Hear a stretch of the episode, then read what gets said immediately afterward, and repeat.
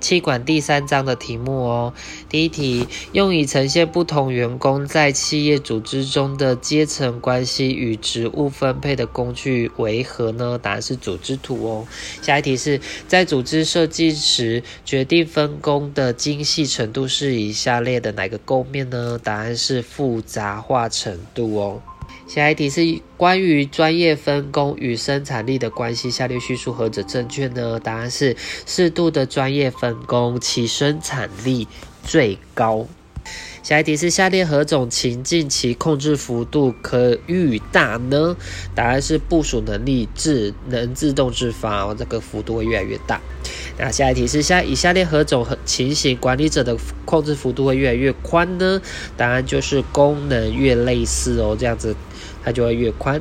下一题是下一个主管直接监督管理的人下属人数称之为什么呢？就是刚才所说的控制幅度哦。下列一题是下列有关控制幅度的叙述有哪些呢？答案就是由工作越重要呢，控制幅度就会越小。还有就是工作环境越复杂，控制幅度会越小。还有就是主管能力越弱，控制幅度会越小哦。再下一题是组织中若发生下列哪一种情况，会倾向将控制幅度降低呢？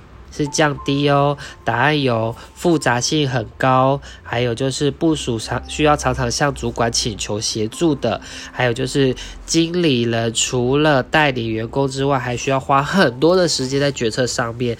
再就是部门成员经常分派各处出差，这些都是幅度会降低的。再下一题是一位主管能有效监督的部署人数称之为什么呢？答案就是管理幅度喽。下一题是有关控制幅度的叙述，有有何者正确呢？答案就是控制幅度越大，组织架构越显扁平。那下一题是主管所拥有指挥其下属的职权叫做什么呢？直线职权。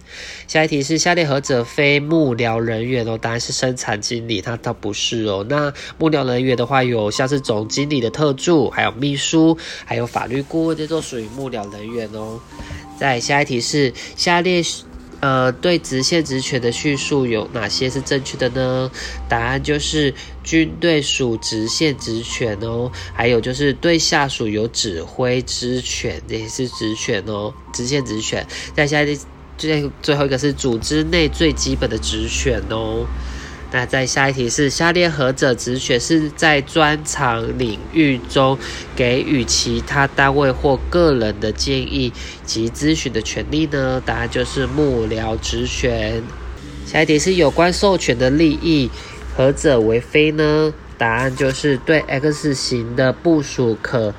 大幅增进其责任感哦，这个是错的。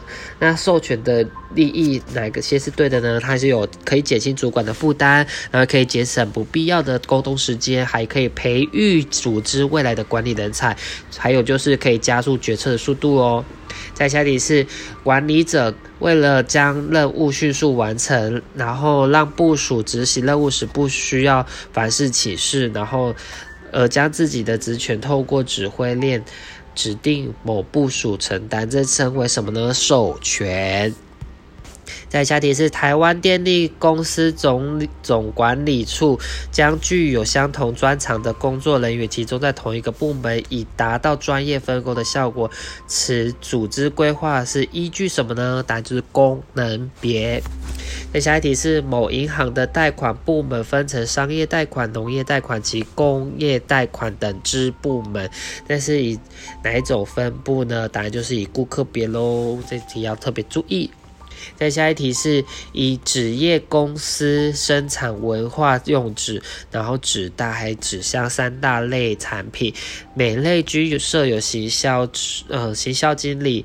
那该纸业公司之行销部门是属于下列何种组织呢？答案就是产品别的组织哦。在下题是将组织部门化有许多方式哦。那为了要对顾客需求的变化提出较佳的回应，下列哪一种部门划分分方式越来越受业者青睐呢？答案就是依客户特性别划分哦。下一题是企业将其组织分成三个部门，A 是部门服务政府单位，B 是部门服务企业。再就是部门服务终端消费者这样的组织设计是根据什么呢？答案是顾客别划分哦。下一题是下列何者为适适用采用有机式的组织情境呢？答案就是强调水平沟通及协调哦。下一题是以下哪一项是属于有机式的组织特质呢？答案就是较具组织弹性哦。在下一题是有机式组织与机械式组织的差异在于什么呢？答案是有机式组织成员的工作内容较机械式组织多样化哦。再就是下列何者为有机式组织的特质呢？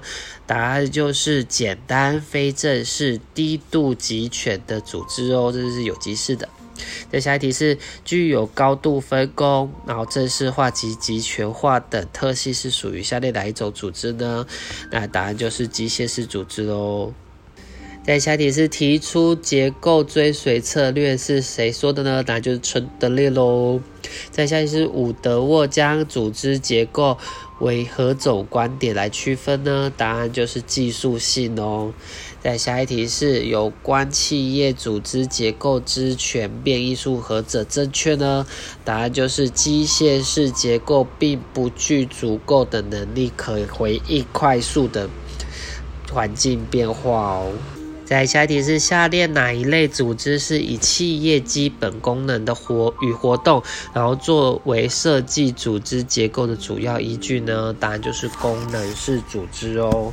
再来下一题是组织结构结呃设计结合了功能式组织还有专案式组织的优点，并于垂直式结构中融合水平式结构的特性，然后使管理者对外在环境。的变化呢，迅速回应，然后为现代化的国际企业常采用的方式是下列哪一种组织呢？答案就是矩阵型组织哦。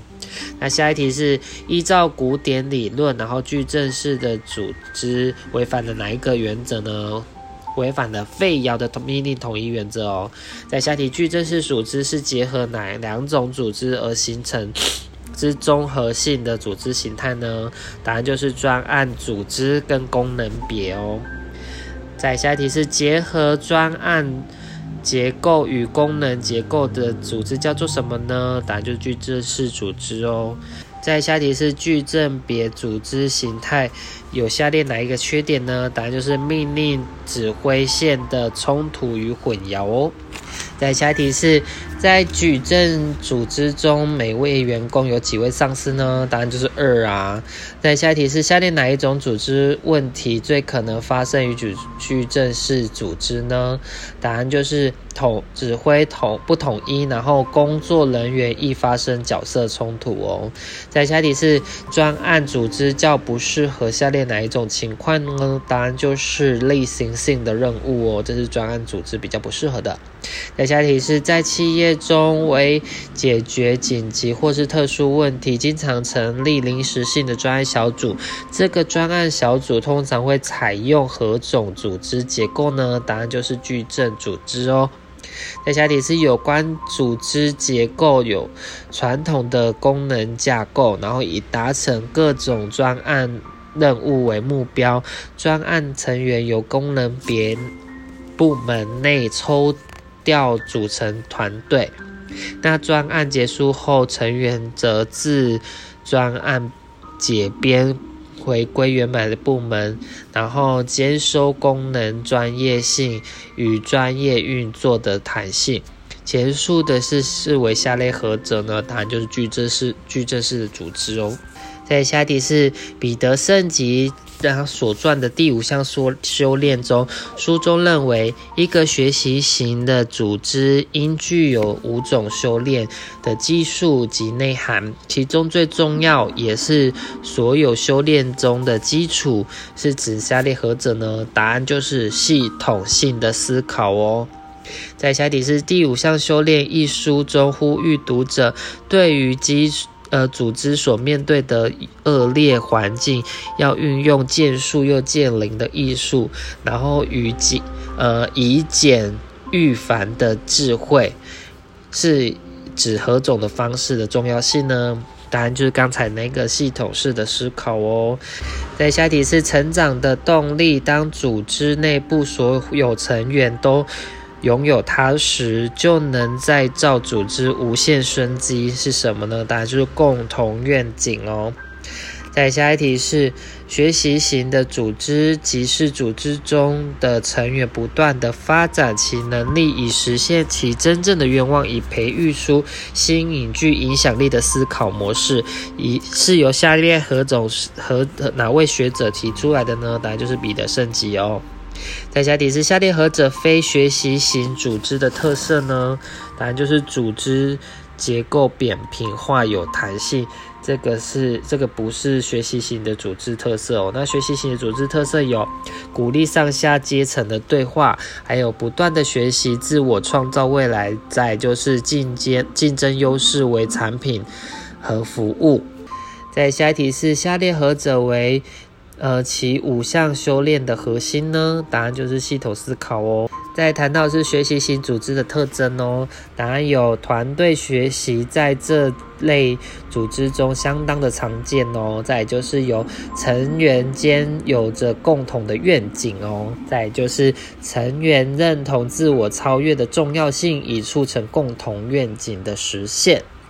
在下题是形成非正式组织的基本原因是社会的需要、意见一致及共同利益所致，故其什么呢？答案就是不像是正式组织的稳固各项关系时有变动。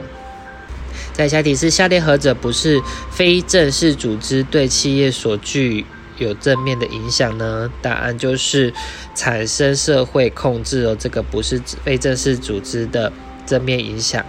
那如果是呃非正式组织的正面影响，有呃联系、协助联系及沟通协调，还有促进矫正管理措施，再就是满足成员个人及社会需求哦。在下一题是管理者对组织内的非正式。